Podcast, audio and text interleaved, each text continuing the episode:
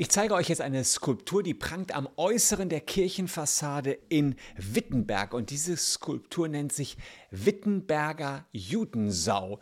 Diese äh, Skulptur ist eine anti-jüdische Skulptur. Sie beleidigt Juden, da werden wir gleich noch drauf eingehen. Und äh, sie ist fast 800 Jahre alt. Und jetzt nach 800 Jahren wollte ein jüdischer Mitbürger, dass diese Skulptur von der Kirchenfassade entfernt wird.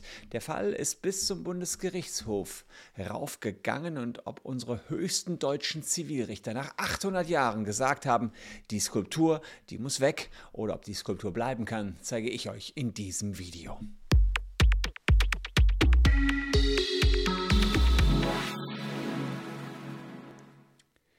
Hallo, ich bin Christian Solmecke, Rechtsanwalt und Partner der Kölner Medienrechtskanzlei Wildeborger und Solmecke. Und wenn ihr rechtlich alles wissen wollt und up-to-date bleiben wollt, dann lohnt sich ein Abo für diesen Kanal auf jeden Fall. Diese Skulptur hier, die stammt aus dem Jahre 1290. Im tiefen Mittelalter wurde die hergestellt und sie ziert die Fassade der Wittenberger Kirche.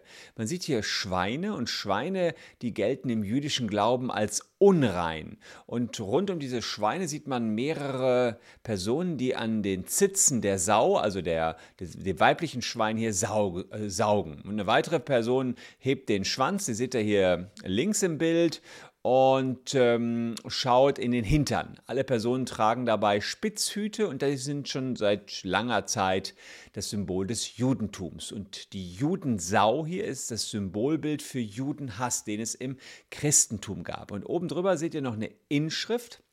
Die wurde 300 Jahre später dazu gepackt, 1570, und die heißt vom Shem Hamphoras, vom Shem Hamphoras wurde über die Skulptur geschrieben und das ist der Titel einer Schrift von Martin Luther. Und Martin Luther war jetzt auch nicht gerade ein Freund der Juden, obwohl er ein großer Reformer war, ähm, hat er in einer Schrift sich über Juden lustig gemacht, hat sie als Ausgeburt des Teufels bezeichnet und verschmäht.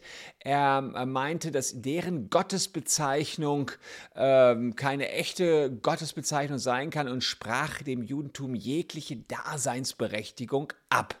Und auch wenn Luther eben großer Reformator war und die Wittenberger Kirche damit äh, auch für Fortschritt steht, weil Luther dort ja war, ähm, war den Juden gegenüber grundsätzlich abgeneigt und empfand die Religion einfach nur als überflüssig.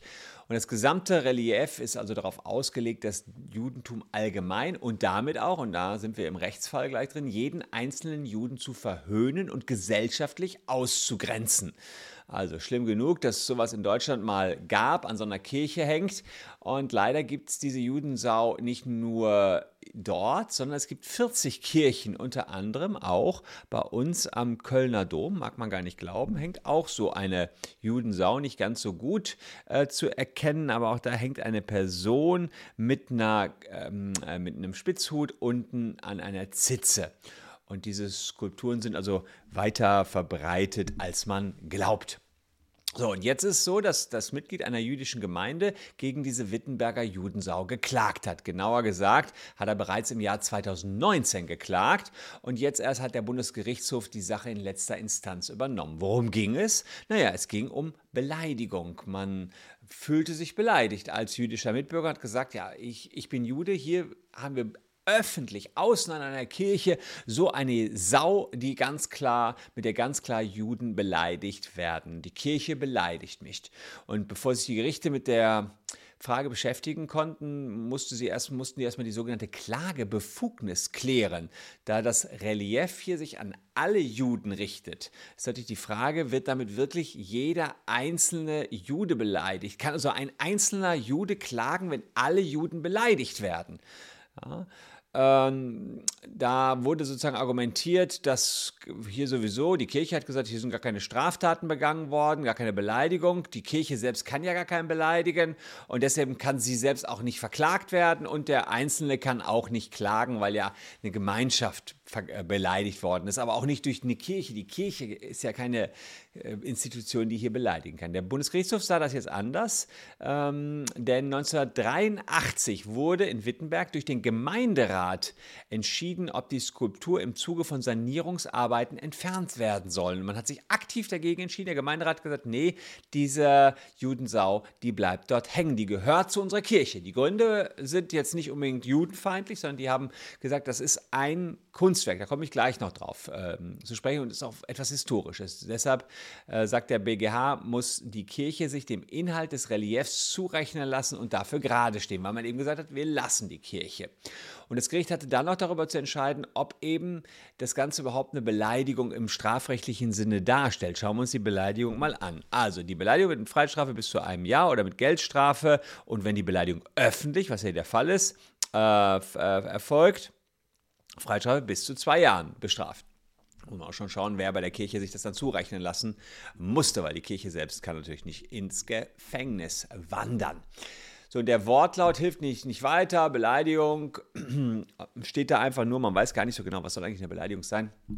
Beleidigungen sind Werturteile oder Tatsachenbehauptungen, die eher verletzend sind, die andere Menschen missachten, grundlos missachten.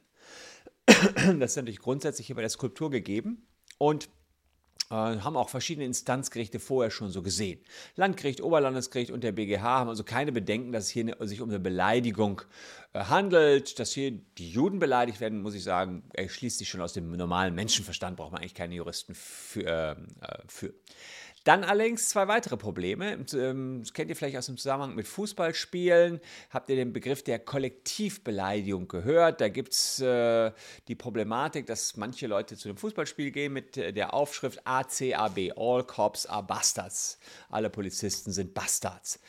Und da wird damit die ganze Polizei beleidigt. Und da gibt es schon einige Gerichtsentscheidungen, die gesagt haben, naja, solange nicht ein einzelner Polizist beleidigt, indem man sich von ihm aufbaut und dann so sein, sein Trikot ihm ja, vor die Nase hält, kann der Einzelne sich eben nicht dagegen wehren.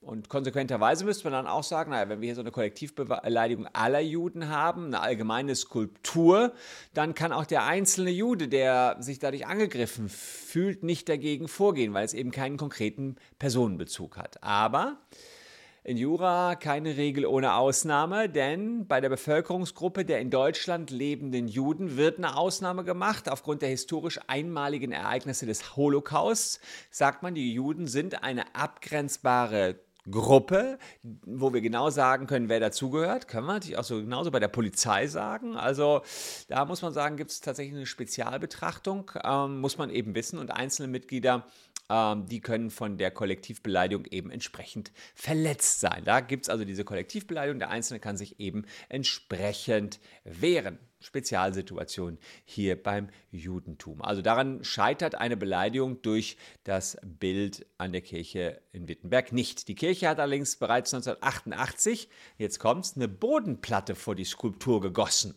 Und in der wird der Respekt gegenüber dem jüdischen Glauben durch eine Gravur ausgedruckt und ein weiterer Aufsteller hat die Aufschrift Mahnmal, Mahnmal an der Stadtkirche Wittenberg, erklärt die historischen Hintergründe der Skulptur und der Bodenplatte.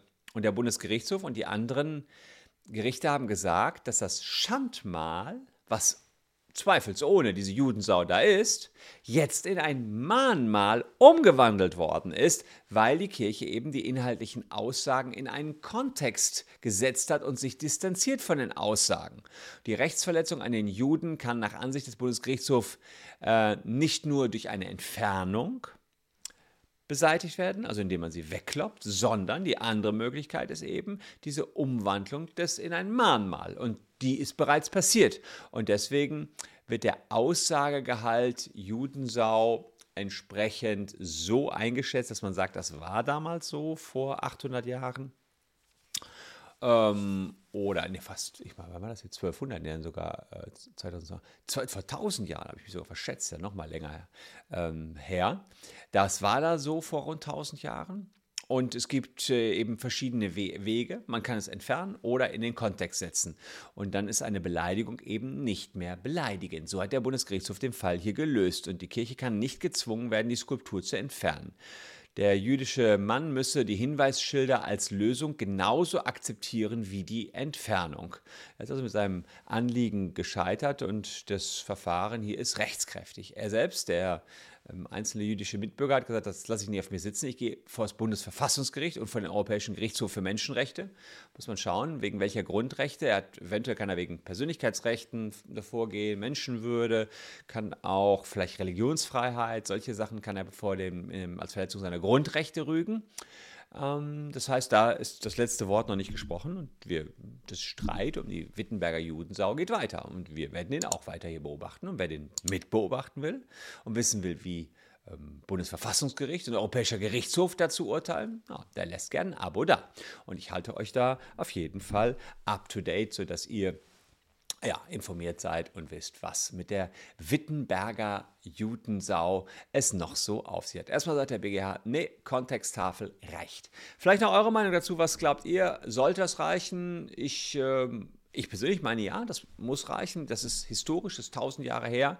Ähm, die Menschheit hat sich gewandelt, aber wir müssen nicht alles zerstören, ähm, was damals schlecht war. Aber wenn wir es in Kontext setzen, passt es auch noch. Aber da kann man durchaus auch anderer Meinung sein. Post unten in die Comments, bin drauf gespannt.